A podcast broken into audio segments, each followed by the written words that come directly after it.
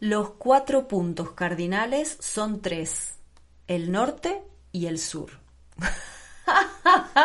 Maravilloso. O sea, esta frase de Vicente Huidobro es genial. O sea, la voy a volver a decir porque eh, eh, para nuestras cabezas es como un catacroque, ¿no? Los cuatro puntos cardinales son tres, el norte y el sur. Es genial, es genial. Y nos metemos de cabeza en... Y parecía fácil resetear las creencias.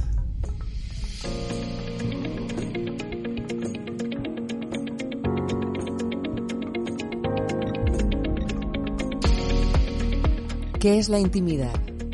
¿Cómo sentir una conexión más auténtica en las relaciones? ¿Por qué es urgente poner el cuidado de la vida en el centro de nuestros vínculos? Y parecía fácil. El podcast de Árbol Dúo hecho para darle vuelta a tu idea de las relaciones contigo, tus amores y la vida. Ponte cómoda, cómodo, porque vamos a salir de la zona de confort. ¿Y por qué empezamos con esta frase de Huidobro y, y trayendo el humor, ¿no? El humor absurdo en realidad.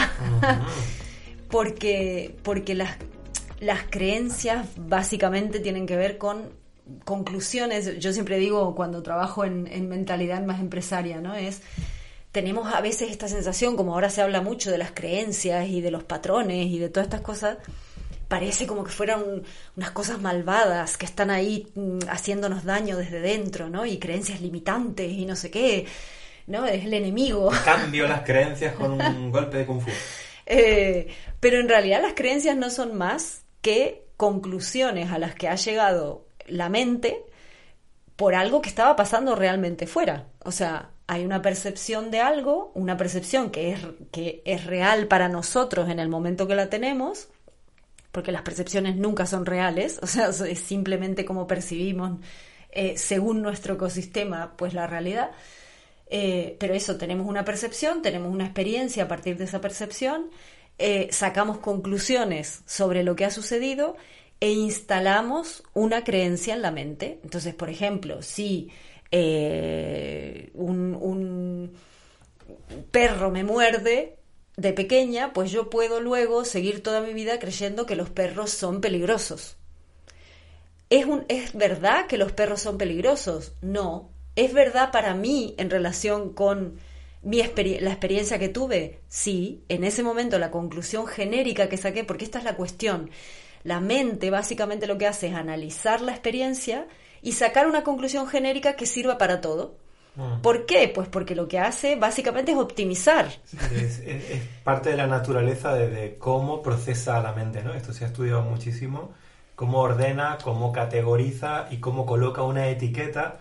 Sería como una especie de enorme biblioteca, ¿no? Cómo coloca una etiqueta para poder encontrar mucho mejor la información que está ahí adentro, ¿no? Más Entonces, rápido, claro. Es como un absoluto, ¿no? Claro. Entonces, eso, la mente organiza la información, justamente le coloca una etiqueta, la pone en el estante de cosas peligrosas, cosas bonitas, cosas que nos gustan, cosas que no nos gustan, ¿no? Mm. Todo así como muy en genérico, con la idea, y, y dentro de eso hay muchas cuestiones culturales también, por supuestísimo, porque realmente las creencias, y, y, hay creencias sociales y creencias individuales, muy tejidas unas con las otras, pero las creencias sociales es lo mismo, o sea, son... Los hombres no lloran.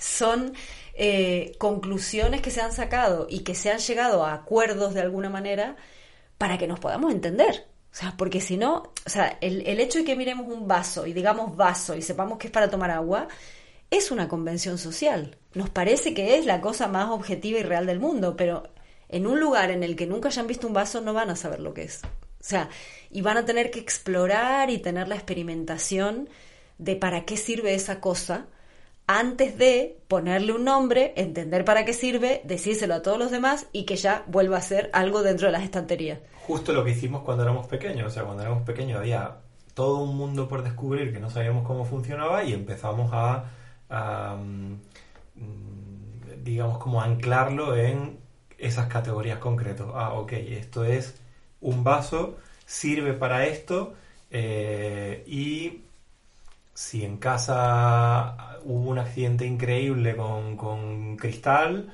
pues si es un vaso de cristal, este es un mal vaso. no utilizar nunca vaso de cristal porque el cristal es... Y ahí se van eh, apegotonando ¿no? esas creencias. Claro. Eh, entonces, digamos, el punto tiene que ver con cuando decimos esto, ¿no? De creencias limitantes y creencias potenciadoras. Y claro, nuestra sombra de la escolarización, nuestra alumna o alumno interno empieza a decir, ¡Ah! ¿qué hice mal? ¿Qué hice mal? ¿Qué hice? O ¿qué hice bien? Mm, bueno, y, toda, y toda esta cosa en la que nos movemos permanentemente y nuestro sistema nervioso salta de un lado al otro, ¿no? Y, y, en ese sentido me gustaría aplacar, calmar y decir, a ver, las creencias limitantes simplemente fueron inteligencia en otro momento. O sea, fueron inteligencia y, y, organizaron una situación en un momento en que en el contexto era otro. Lo único que pasa es que eh, nuestro, nuestro cerebro tiende a ser conservador ¿Por qué? Porque uno de sus trabajos es conservar la energía de todo el sistema. Entonces, ¿qué hace? Optimiza, pues lo mismo que los project managers en un proyecto. optimizan los procesos. optimizan los procesos para poder repetirlos sin tener que volver a hacer toda la experiencia otra vez. Básico, punto, punto. Entonces, es tema de, o sea, el, la creencia que ahora me limita porque cambió el contexto fue una creencia que en un momento creé porque había un contexto que sí tenía sentido. O que crearon mis padres y me la enseñaron así. Entonces, la primera cosa que a mí me gustaría traer hoy es, por favor, dejemos de crear dioses y demonios. Mm. Que ya hay mucho de esto. O sea, dejemos de asustarnos todo el tiempo con las cosas. Que parece que ahora le decís a alguien que tiene una creencia limitante y es como si le hubieses dicho no sé qué cosa, o sea, no, pasa nada, sos una persona inteligente que analiza las cuestiones, que viene de una familia inteligente, que analizó sus contextos y que, y que te han heredado una manera de ver el mundo que era lógica en su momento y que hoy no lo es.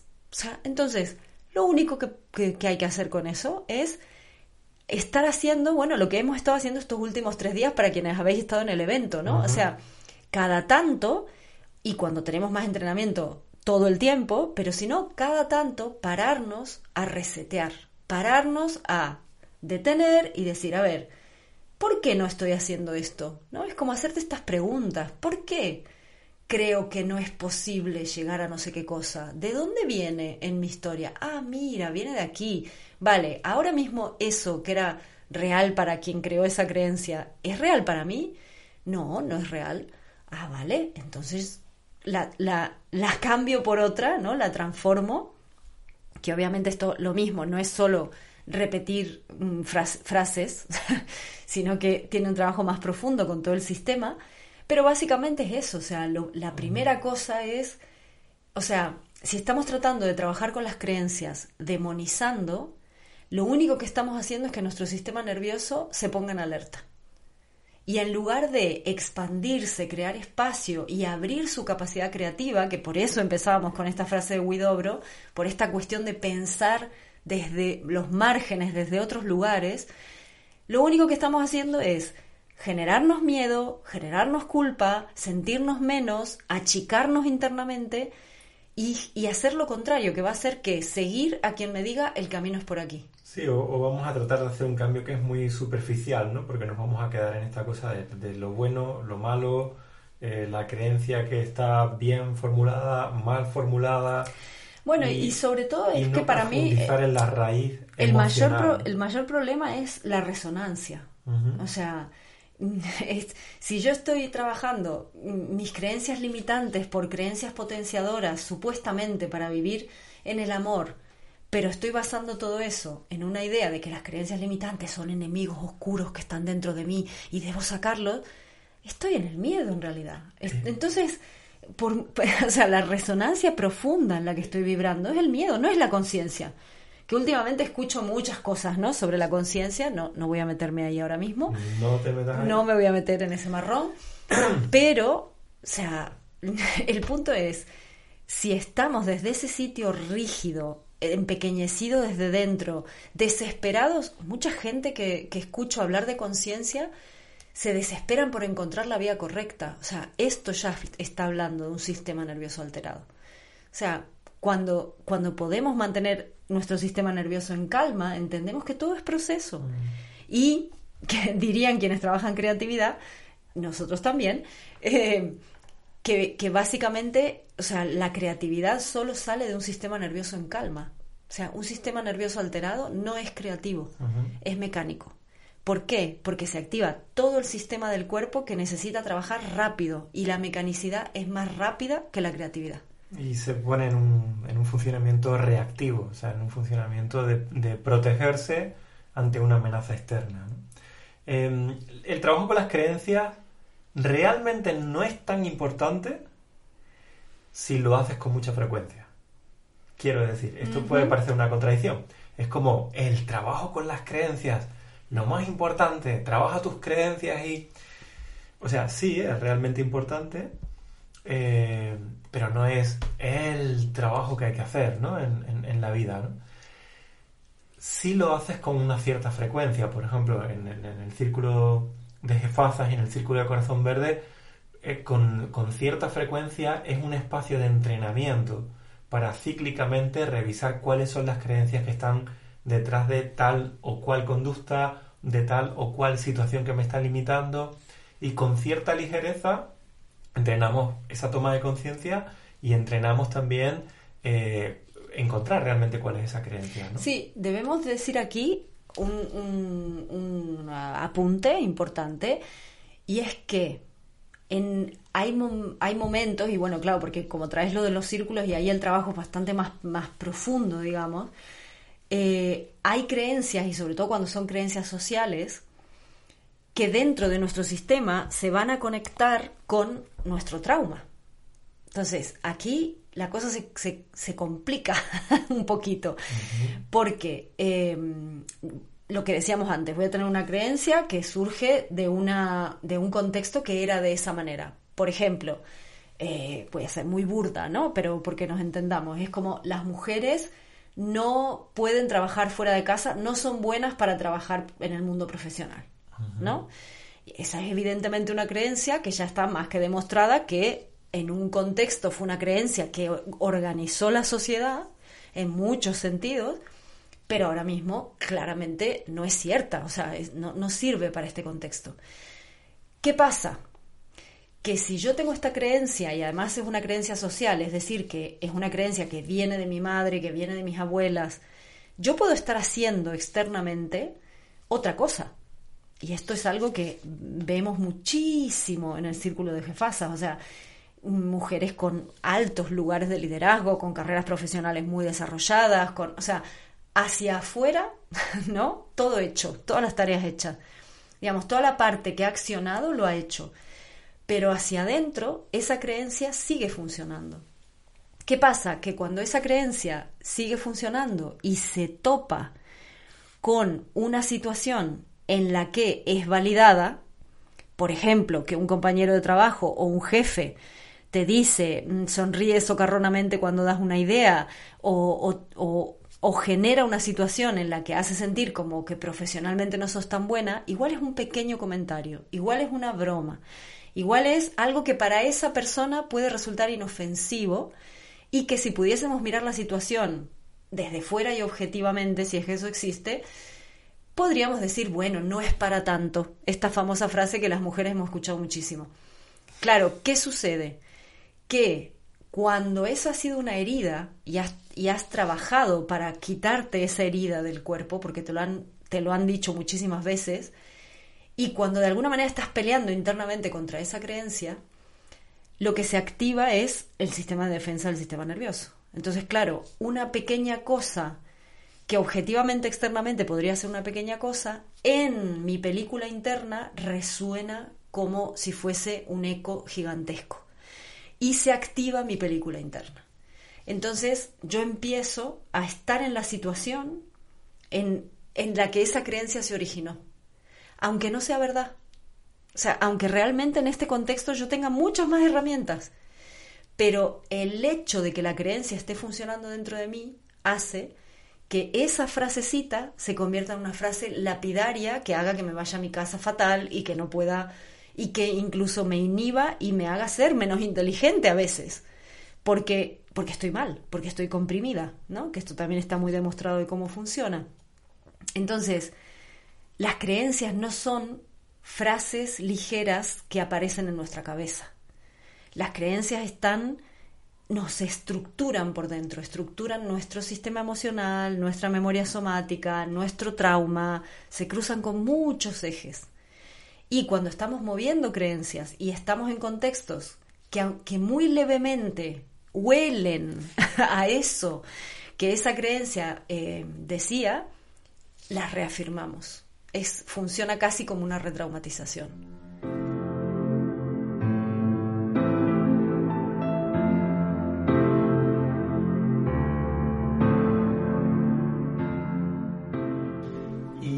Este sentido, las creencias son tan la realidad, o sea, son tan la realidad que es justamente esto que hemos vivido ¿no? en, este evento, en estos días.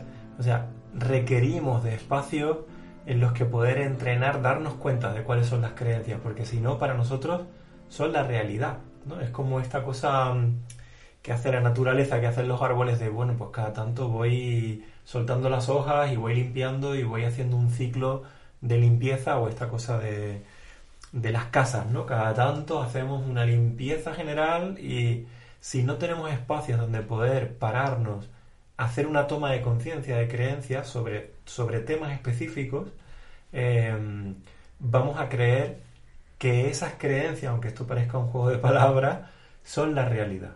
Sí, porque en realidad no hay realidad. en realidad no hay realidad. o sea, todo es nuestra percepción. O sea, una misma situación, bueno, de hecho, en una misma familia, los tres hijos de la familia cuentan una historia distinta. O sea, porque cada quien lo ha percibido desde un lugar diferente. Habrá unos ejes comunes pero a veces las narrativas de verdad que son muy diferentes. Claro, eso es, todo es nuestra percepción y todo es la narración que hacemos de nuestra percepción. Y esto es justamente una creencia, ¿no? O sea, es, una es, es la condensación de una narración, es como una historia que empieza y acaba y dice cómo son las cosas, cómo es esto concreto, ¿no? Si me la creo, esa es la realidad que creo, que creo literalmente, o sea, que la estoy creando, em, y muchas veces, aunque sea difícil de crearla, eh, acabamos generando, acabamos confirmando la creencia, ¿no? Acabamos haciendo cosas para que se confirme la creencia que me decían en mi familia que esto era lo que había que hacer. Bueno, esto es lo que había que, tener. Que tiene que ver un poco con esto, esto es peliagudo este tema, porque claro, hay, hay esta cosa, ¿no? De estás atrayendo, estás creando tu realidad y esto se entiende como si fuese una cosa de A más B, ¿no? Como de, ah, lo pensé y creé mi realidad en 0,2. A ver, las simplificaciones son enemigas de la belleza. o sea, la belleza de la complejidad tiene, es una maravilla. pero porque esto va a ser una camiseta para Navidad. Las simplificaciones son enemigas de la vida.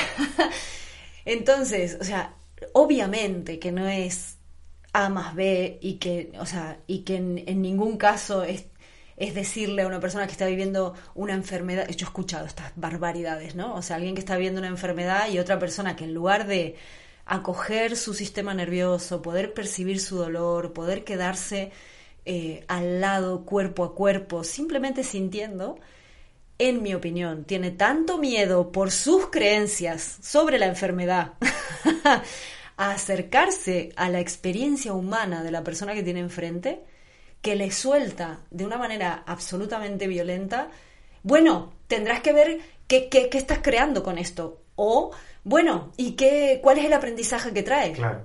¿Qué es lo que no has hecho? ¿Qué es lo que has hecho? ¿Qué estás atrayendo? Claro, y, parece que tuviésemos que tener vergüenza de, estar enfermos en un momento, o de esto es, profundamente capacitista, ¿no? También. Y, tiene todo que ver con la sombra de la escolarización, con, con el elemento culposo que una y otra vez, una y otra vez aparece en la sombra de la escolarización, ¿no? Entonces es, es, esto, o sea, es como... Em, obviamente que hay experiencias que estamos atravesando que pueden ser dolorosas, que nadie, o sea, no es negar para nada que esto sea, que esto sea así. o sea, hay, hay, experiencias concretas que estamos atravesando. Mm, pero si, por ejemplo, ¿no? Una creencia muy, muy extendida en el, en el mundo mm, de la sanación holística, podría decir, no sé si en la, en, la sanación tradicional también, pero algo que yo veo y veo y veo es como esta creencia de mm, enfermarte es que has hecho algo mal. O sea, lo normal es estar sano y si te has enfermado es porque has hecho algo mal. Mm. O porque mm, eso, ¿no? Tenés algo que aprender. Y es como, a ver. Tienes algo que aprender, pero en plan escuela chunga. O sea, claro, claro. No es, es. Tienes algo que aprender con, el dedito. Con el dedito, claro. no, no es lo contrario, que es esta, esta, esta habilidad y esta capacidad de estar en la vida desde un sitio de aprendizaje, que no tiene que ver con que nadie me amenace con el dedo para decir que tengo que aprender algo, sino con que yo tenga la capacidad de atravesar la experiencia profundamente y ser alguien diferente cuando termino la experiencia que quien era cuando la empecé. Y esa experiencia es lo mismo que sea una enfermedad, que que sea un viaje de vacaciones o que sea una relación sexual. O sea, se trata de estar presentes, se trata de realmente vivir la vida atravesando las experiencias que nos trae y permitiéndonos ser diferentes al final del viaje que al inicio.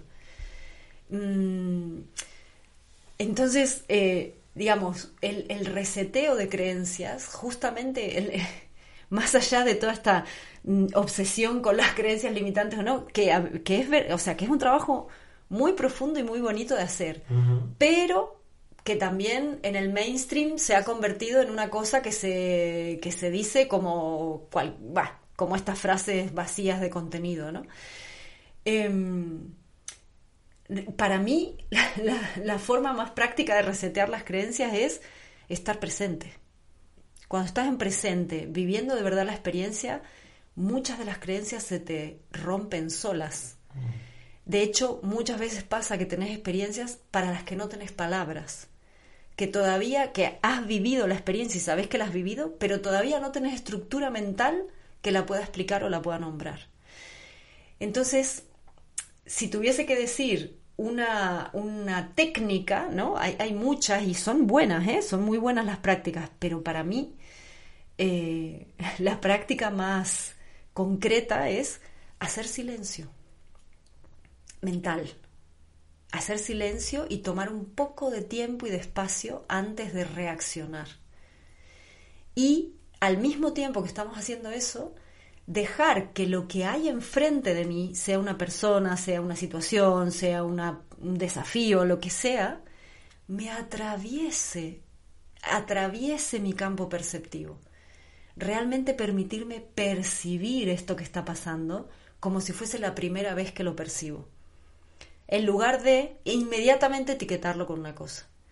Y entonces, en ese tiempo de abrir el cuerpo, abrir la percepción, percibir lo que está llegando y dejar que mi cuerpo lo entienda aunque mi cabeza no, y hacer silencio en mi cabeza un rato, y dar tiempo para que una experiencia nueva pueda llegar a convertirse en una creencia nueva. Em, y, en ese sentido es lo que decía antes Juanjo, ¿no? O sea, es cómo hacer este entrenamiento para que no se trate ya de em, reemplazar unas creencias cristalizadas por otras creencias cristalizadas. Jugar a cambiar frases, ¿no? Sino de estar en un entrenamiento de creatividad permanente que me permita ir generando estructuras flexibles que me sirvan para dar el siguiente paso en lugar de que me sirvan para toda la vida, ¿no? Es como, este sería el, mi sueño, ¿no? El poder tener una presencia tan flexible internamente que lo que haga sea que el cerebro construya esas estructuras simplemente para permitirme dar el siguiente paso y en el siguiente paso otra vez abrir la percepción y otra vez estar en una experiencia nueva. Es más cansado, es menos eh, óptimo en el sentido de gasto de energía, totalmente. Pero en mis 30 mm, años de trabajo teatral y en mis 28 años de, trabajo espiritual con, distintos caminos, el trabajo de presencia tiene justamente que ver con ese no ahorro de energía. tiene justamente que ver con eh, permitirme estar en la absoluta y completa vitalidad de la energía que, tengo en este momento y permitirme estar en la absoluta apertura de la experiencia que estoy teniendo en este momento. Mm, y quizás no esta no es la forma más fácil de trabajar las creencias, pero en mi experiencia es la, la más mm, feliz. Porque iba a decir la más efectiva, y en una parte lo es, pero no es eso lo que quiero decir. Es la más feliz y la más creativa. Es la que llena la vida de nutrición. Eh, las, las que, si tuviese que dar un consejo antes de terminar, eh, sería ese. O sea, ve por el camino en donde haya una vibración de felicidad y apertura dentro de tu cuerpo, incluso en el dolor. No se trata en, muchas veces eh, en, un grupo de mujeres con el que trabajábamos, eh, había esta idea, ¿no? De que la alta vibración tiene que ver con la felicidad. Y yo decía, la alta vibración tiene que ver con la conciencia y con la presencia, no con la felicidad. O sea, que eso te haga feliz desde un lugar tranquilo y profundo, pues sí, te da mayor estabilidad, te da más centro de gravedad, pero muchas veces atravesamos el dolor y la tristeza desde un enorme grado de presencia y en, el entrenamiento eh, en el acompañamiento contemplativo en la muerte, este es uno de los entrenamientos principales, ¿no? Mm. Mm, vayamos hacia la presencia, es el camino más corto que, que quedarnos en la cabeza tratando de que llegue la receta mejor para cambiar la receta anterior por una receta nueva. Seamos creativos, animémonos a, a resetear hacia la creatividad, en lugar de resetear hacia una creencia nueva que reemplace la antigua.